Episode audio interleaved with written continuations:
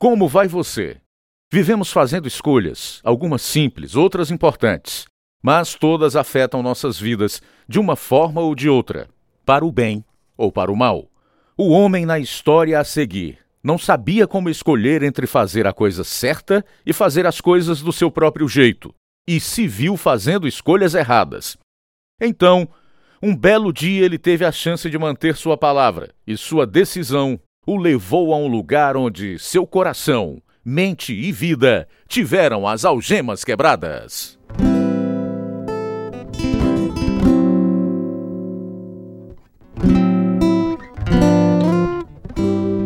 Compartilhando as boas notícias através de histórias verdadeiras de pessoas reais. Este é o programa Algemas Quebradas dramatizado e produzido em inglês pela Missão Pacific Garden em Chicago.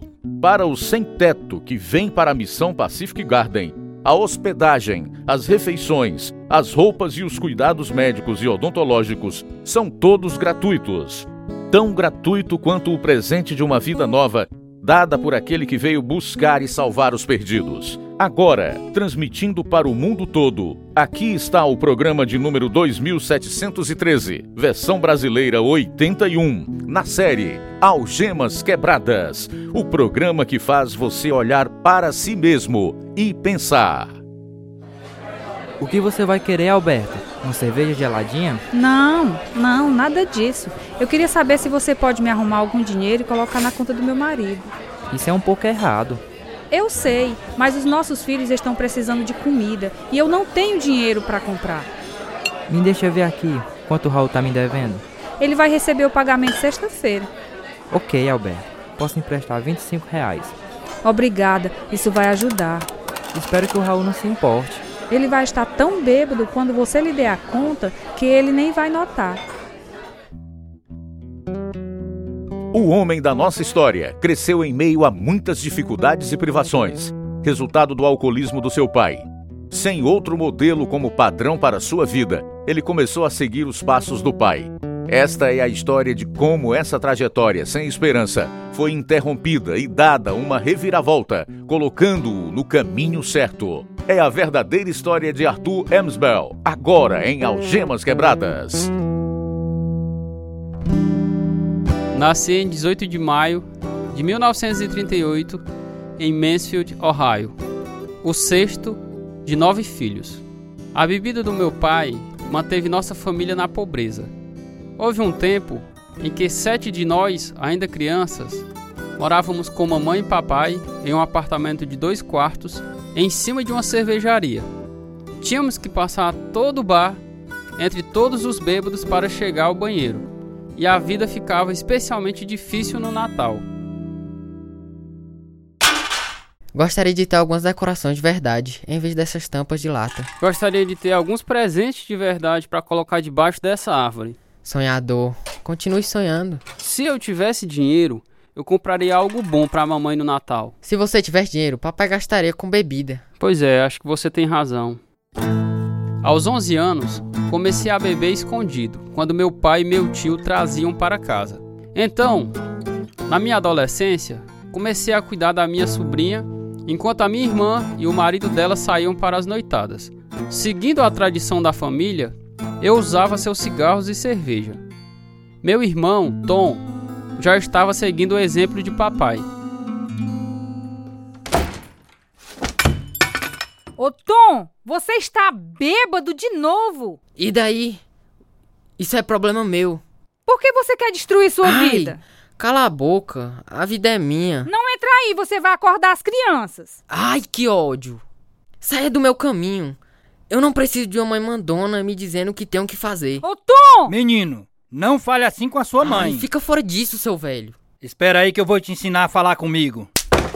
Ai, Raul, ai, ai. pare! Deixa ele sair antes que você mate ele! Pare!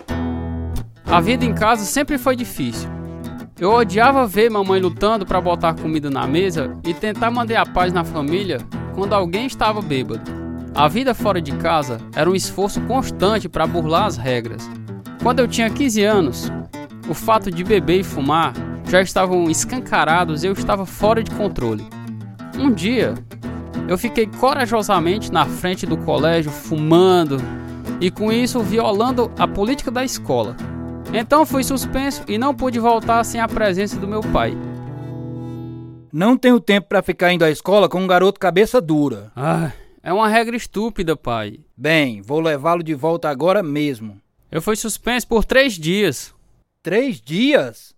Eu tô afim de te dar uma surra. Ai, pai, a escola é uma perda de tempo em todos os sentidos. Ô Arthur, eu estou tão decepcionada com você, você está sempre dando trabalho. Eu continuei a me rebelar durante todo o período do ensino médio e na minha formatura, no último semestre, eu estava na corda bamba. O que eles disseram, Arthur? Meu orientador disse que estava faltando só uma disciplina para eu me formar. Certamente eles devem passar algum trabalho para você fazer. Ele disse que eu deveria fazer a leitura do projeto. Espero que você passe. Ele disse que o professor daquela turma passaria qualquer um. Naquela aula, sentei e li vários gibis, mas me formei. Por causa da minha pouca educação, eu tinha poucas perspectivas de emprego. Então me alistei na Marinha. Pouco tempo depois disso, uma garota muito bonita mudou-se para o bairro. E todos os caras ficaram interessados nela. Ei, tu viu a Janete? Pois é. Que nocaute, hein? Eu adoraria sair com ela.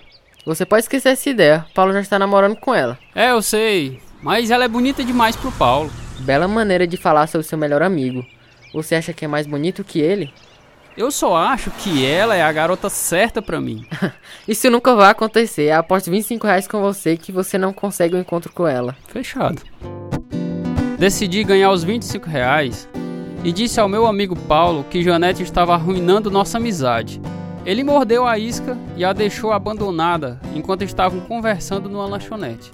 E eu estava lá para consolá-la e paguei a conta. Então começamos a namorar e nos apaixonamos imediatamente. Você e seus amigos são demais. Você realmente fez isso? Pois é, Janete. Quando nós queríamos ir ao cinema, um de nós pagava para entrar. E então se escorava na porta lateral e deixava o resto da turma entrar por trás. Espertinho você, hein? Você tem sorte de nunca ter sido pego. Sempre fomos tão pobres, Janete. Quando eu era criança, a única vez que recebi um brinquedo foi quando o meu tio Luiz veio nos visitar. Eu era o favorito dele e ele me levava a uma loja de 10 centavos para comprar alguma bugiganga. Isso é triste, Arthur. Sim, mas é a realidade. Lamento ter que trazer minhas irmãs nos nossos encontros. Meus pais são muito rígidos. Não, tudo bem. Eu só me preocupo em ter que deixá-la aqui quando eu for para a Marinha. Você vai quando? Começa o treinamento básico daqui a duas semanas. Eu nunca estive longe de casa na minha vida, Janete. Eu nunca nem saí de Mansfield. Eu nem sei como será. Fui à base naval de Great Lakes para o treinamento básico. Assim que cheguei na marinha, um outro amigo começou a namorar com a Janete. Eu não estava preparado para enfrentar as disciplinas da marinha e os pensamentos de perder a Janete quase me deixaram doido. Depois de algumas sessões com um psicólogo, me foi concedida uma dispensa honrosa para que eu pudesse ir para casa e me recuperar emocionalmente. Você está melhor, Arthur? Sim. Tô melhor agora que voltei pra você. Sabe, eu odiava estar tão longe de você. O que você vai fazer? Vou arranjar um emprego em algum lugar. Preciso começar a economizar dinheiro para nos casarmos assim que você se formar. Meu pai está preocupado com o nosso relacionamento. E por quê? Sua família tem uma reputação de beber muito e ele tem medo de que você faça o mesmo. Se preocupe não, Janete. Eu te amo e vou cuidar de você. Eu sei, Arthur, eu confio em você. Consegui um emprego na siderúrgica com o pai da Janete e uma semana depois que ela terminou o ensino médio, nos casamos. O casamento, no entanto, não fez com que eu abandonasse o meu hábito de beber.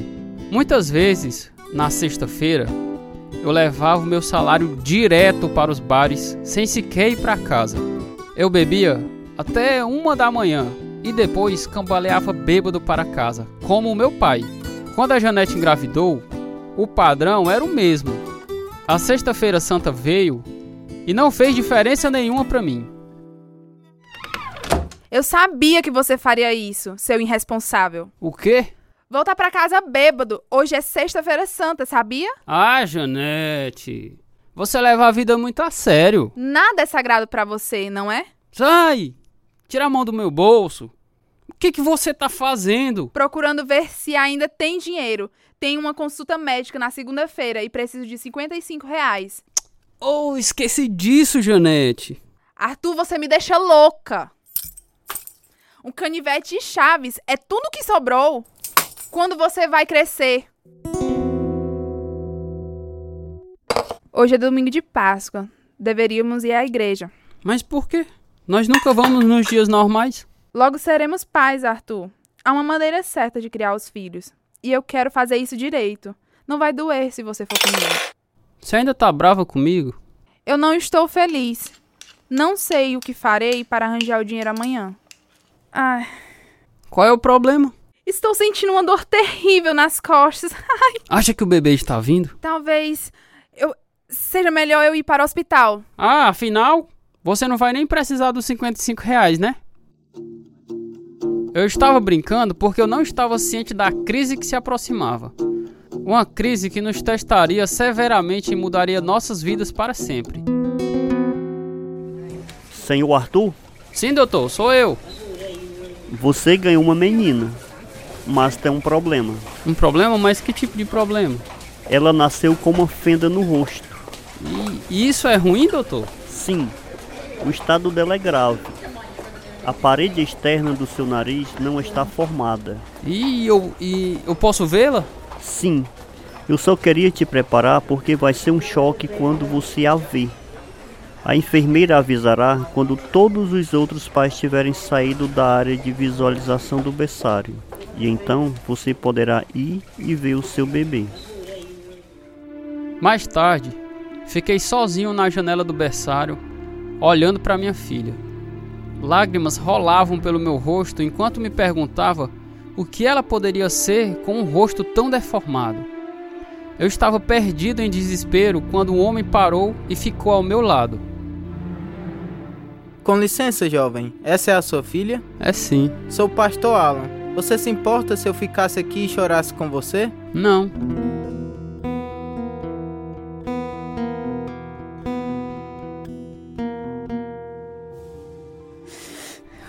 Você viu o bebê, Arthur? Vi sim. Ai meu Deus, é de partir o coração, Janete. Eu queria te dar um bebê perfeito. O que eu fiz para merecer isso? Ai, Janete, o médico disse que eles vão operar em seis semanas para fechar a fenda. Ela é nossa bebê, Arthur. E nós vamos amá-la, não importa o que aconteça. Enquanto eu estava lá, sabe, um pastor veio e chorou comigo. Sério? Pois é, ele colocou o braço em volta do meu pescoço como um irmão e chorou junto comigo. Acho que eu nunca vou esquecer disso. A fissura da nossa filha era tão grave que os médicos tiveram que esperar cinco meses até que pudesse operar. Durante esse tempo, notamos que a maioria das pessoas evitava a nossa filha. A cirurgia dela durou mais de nove horas e os médicos já estavam quase desistindo até que finalmente conseguiram fechar a fissura. Ela teve alta e foi para casa dois dias depois, quando sua temperatura aumentou e ela começou a vomitar. Ela foi hospitalizada novamente e diagnosticada com um caso grave de vírus intestinal. Doutor, por que ela tem um soro no tornozelo? Tentamos colocar um em sua cabeça, mas as veias entraram em colapso. Então tive que fazer uma incisão no tornozelo e inserir a agulha diretamente na artéria. O que mais ela pode aguentar? Bem, eu tentei todos os antibióticos que existem, mas ela não está respondendo a nenhum deles. Se Deus não intervir, vocês precisam se preparar para perder esse bebê.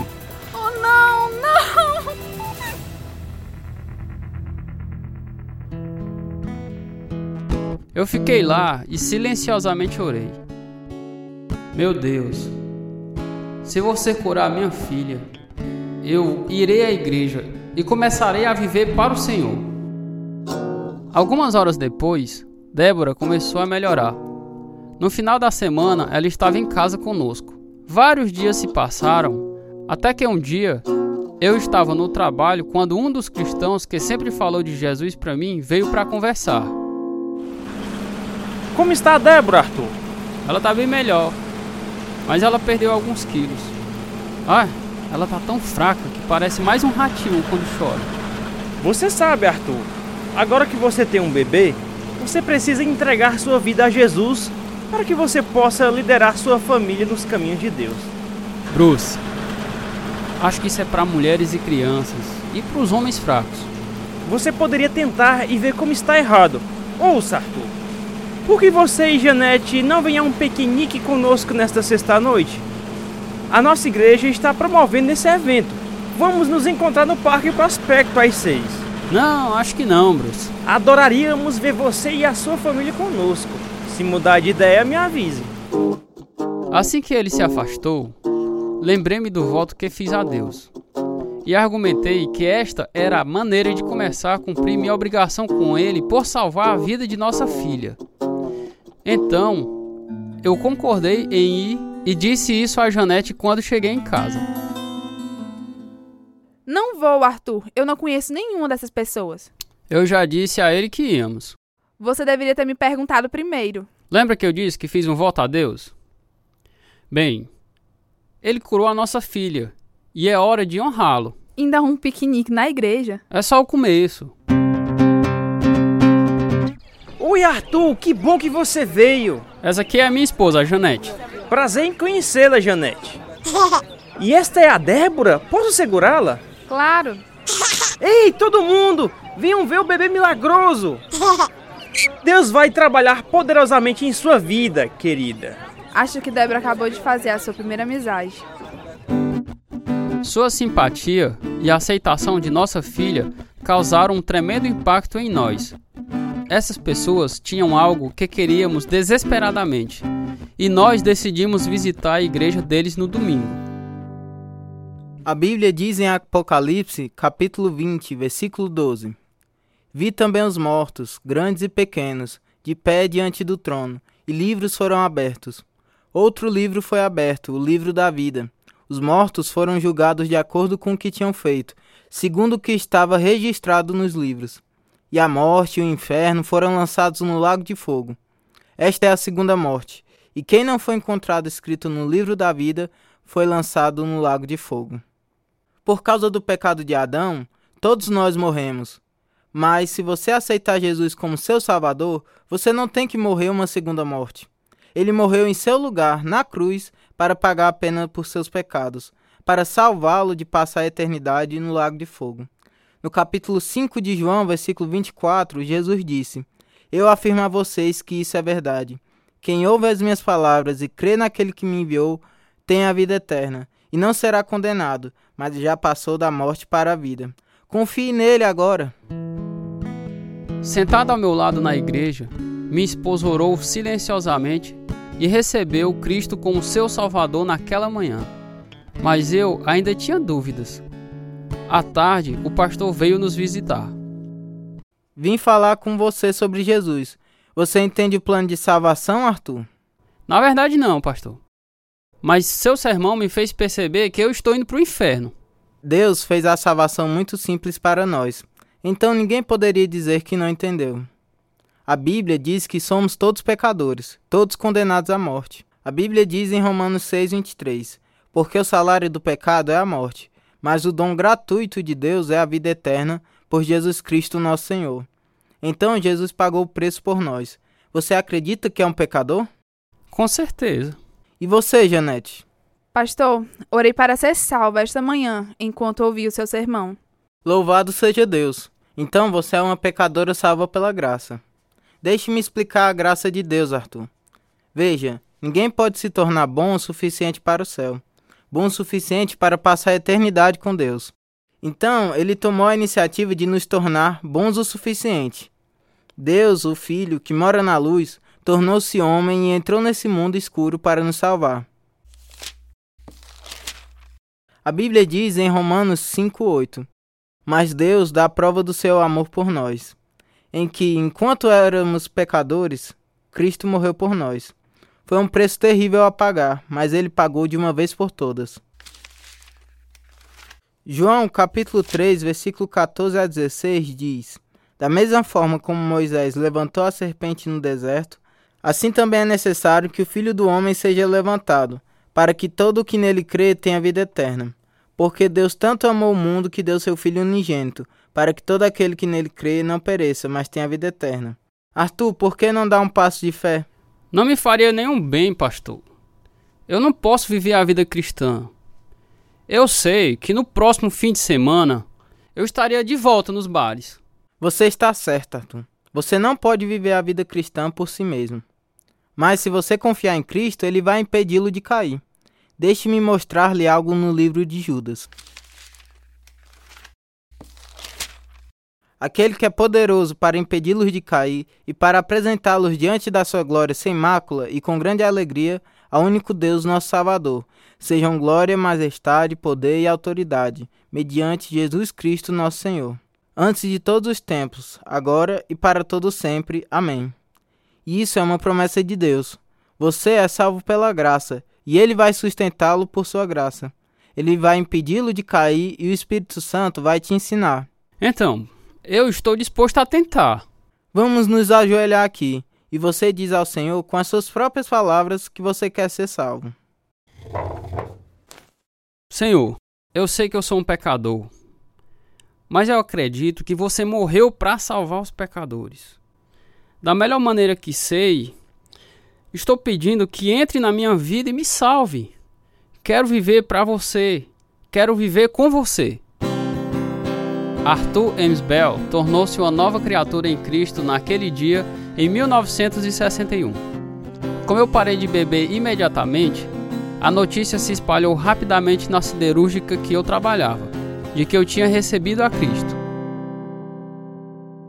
Deus usou os problemas de sua filha para trazê-lo à salvação, Arthur. É, eu posso ver isso agora. Quando eu disse a outro trabalhador que você foi salvo, ele duvidou muito.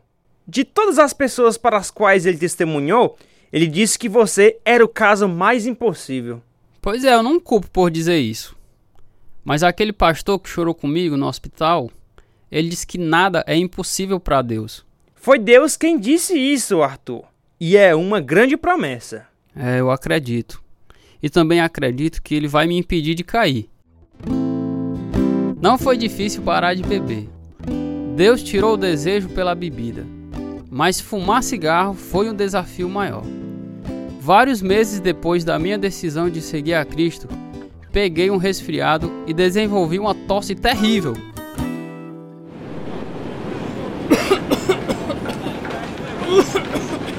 Eita, que tosse forte, Arthur! Mas escute, eu posso curar isso. Rapaz, com certeza gostaria que você pudesse mesmo. Bom, apenas me passe seu maço de cigarros. Pra quê? Entregue, Arthur. Obrigado. Pronto, cara. Sua tosse está curada. Espero que você não tente fazer isso com outros caras.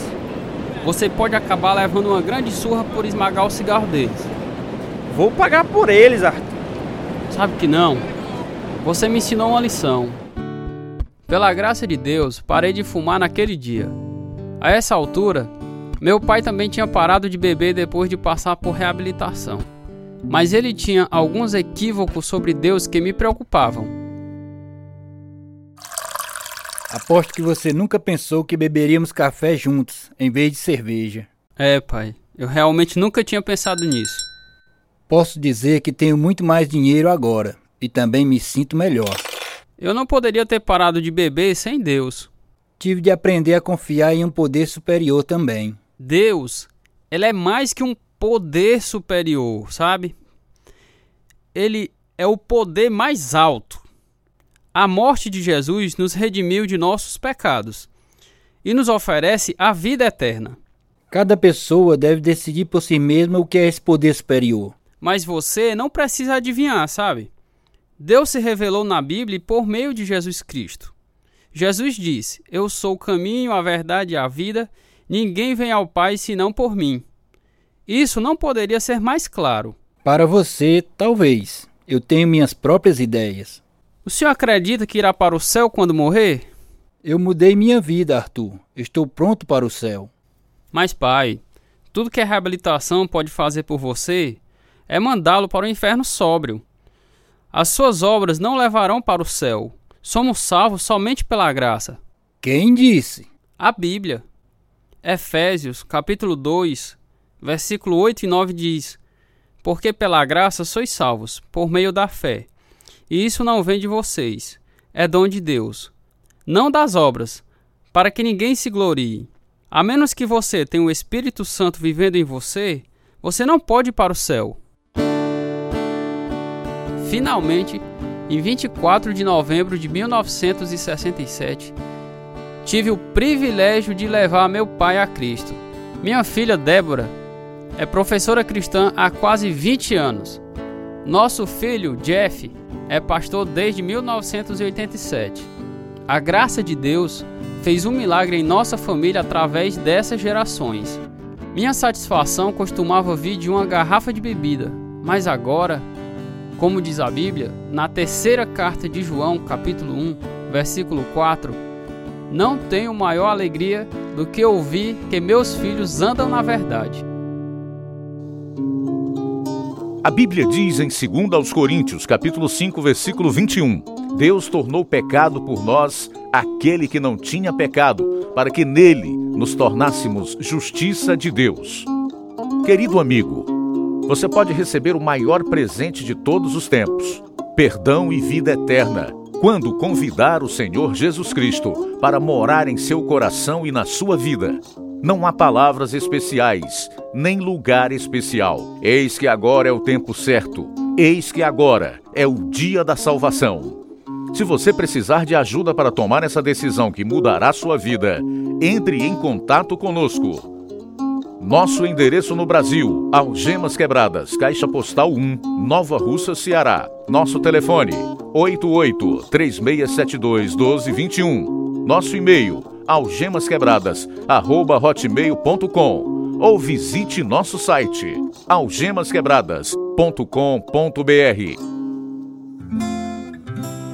Este é o programa número 2713, versão brasileira 81 participaram da história de Arthur Emsbell os seguintes atores: Carlos Lopes, Auristeles Carvalho, Gleison Oliveira, Micael Ximenes, Alcione Biapina, Lucas Evangelista, Maria Rita, João Leiva, Luiz Souza.